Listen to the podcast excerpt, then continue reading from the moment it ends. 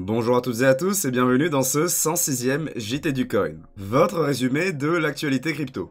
On commence avec le sondage. Vous avez été nombreux à voter sur le bon intervalle. Bien joué. Les votes sont ouverts pour la semaine prochaine, en haut à droite de l'écran. Le gagnant des 25 euros du jeu The Bitex est Yann Seguin. Félicitations. Un email avec une preuve d'inscription sur l'exchange me suffira. Mon adresse est dans la description. Et pour cette semaine, le jeu est différent. J'ai une annonce très spéciale pour vous. Nous lançons le mining du coin en partenariat avec Sesters. À tous ceux qui veulent investir sur le minage, vous trouverez un panel complet de solutions sur notre site. Que vous soyez amateur d'ASIC, de rig multicart ou encore de cloud mining, tous ces services sont disponibles sur notre magasin. Vous pourrez compter sur une livraison rapide, un service client français et bien sûr la possibilité de payer en crypto-monnaie. Et pour marquer le coup, nous mettons en jeu un Antminer S9 SE d'une valeur de 400 euros. Pour tenter votre chance, il y a le lien en description et en commentaire épinglé, la participation prend moins de 15 secondes. Bonne chance à tous, et n'oubliez pas de jeter un coup d'œil aussi, de nous faire part de vos retours, c'est très important. Nous sommes à votre écoute. Vraiment. Je passe à la terrible question de la semaine dernière. Vous êtes 90% à ne pas avoir déclaré vos comptes ou vos plus-values en crypto-monnaie.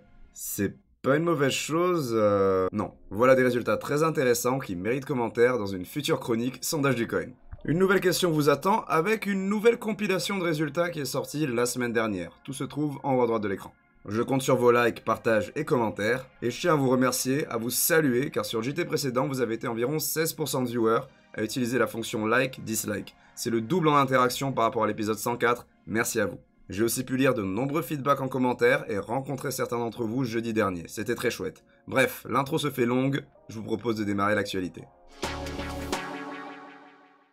Bitcoin, c'est l'avenir. Ça ne vient pas de moi, mais d'un ancien ministre de l'économie italien. Oui, Giulio Tremonti a été invité à s'exprimer sur les crypto-monnaies. Celui-ci a dit Bitcoin, c'est l'avenir et personne ne peut l'arrêter mais cet actif est limité par le manque de clarté de son statut juridique. Alors oui, il n'a pas tort, mais c'est un problème qui est déjà adressé dans certains pays. Je suis curieux de voir comment les choses vont évoluer en Italie, mais aussi en France. Ce qu'il faut retenir, c'est que nous avons là un nouveau haut fonctionnaire, un minimum lucide, qui reconnaît le potentiel des crypto-monnaies. On peut le saluer. Second titre, MakerDAO, c'est la plateforme qui permet de déposer des Ethers sous séquestre pour obtenir un prêt en stablecoin. Il y a 340 millions de dollars en Ethers collatéralisés avec ce système, ce qui est assez dingue. Mais récemment, une énorme faille a été mise en lumière par le développeur Mikazol2. Une attaque globale permettant de siphonner l'intégralité des Ethers de garantie serait possible. Il y aurait juste besoin de 80 000 makers, soit 40 millions de dollars au taux actuel pour effectuer cette attaque. Une attaque très chère, certes, mais qui reste à la portée d'un gouvernement ou du fonds d'investissement crypto d'Andresen Horowitz, qui posséderait suffisamment de jetons. Cette attaque repose sur le fait que le délai de gouvernance du protocole est défini sur 0 secondes, ce qui ne laisse pas le temps aux détenteurs de Maker de vérifier toute modification apportée au système. Maker n'a pas ignoré le problème et a très rapidement introduit une proposition pour augmenter le délai de gouvernance à 24 heures afin de prévenir le réseau d'une telle attaque. Très probable que cette proposition soit acceptée, mais le fait que de telles vulnérabilités existent sur des services aussi larges est une chose légèrement inquiétante. Mais enfin bon, tout est bien qui finit bien. Normalement. Troisième titre, nous sommes souvent amenés à parler des crypto-monnaies étatiques et de leur avancement, mais sachez aussi que les grandes banques ne chôment pas. JP Morgan a bien avancé sur son JPM Coin et sa blockchain Quorum. Tout devrait être opérationnel pour début 2020.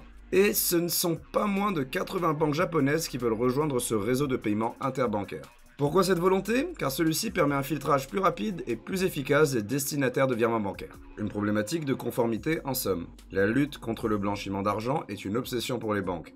Ainsi, les solutions adressant ce problème suscitent un grand intérêt. Petit placement car c'est un sujet qui a été abordé dans mon interview de la semaine dernière avec Michael Hu, patron de CoolBitX.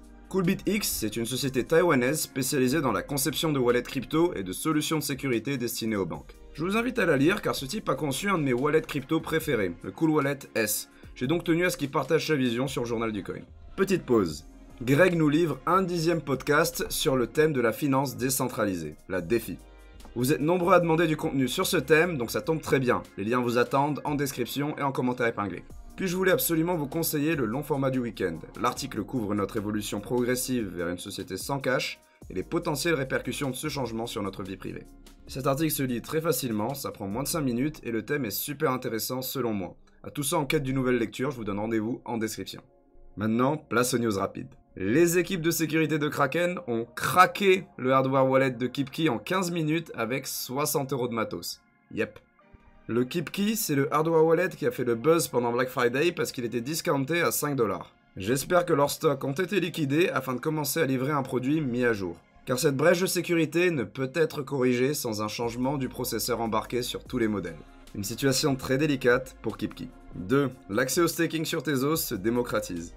Après Coinbase et Binance, c'est Ledger qui propose le staking aux détenteurs du Nano X. Vous êtes prévenus. À l'heure actuelle, le retour sur investissement à l'année est de 6%, ce qui représente un rendement très raisonnable. 3. Petit Bitcoin Fact, on a un nouveau record d'adresses Bitcoin avec du solde.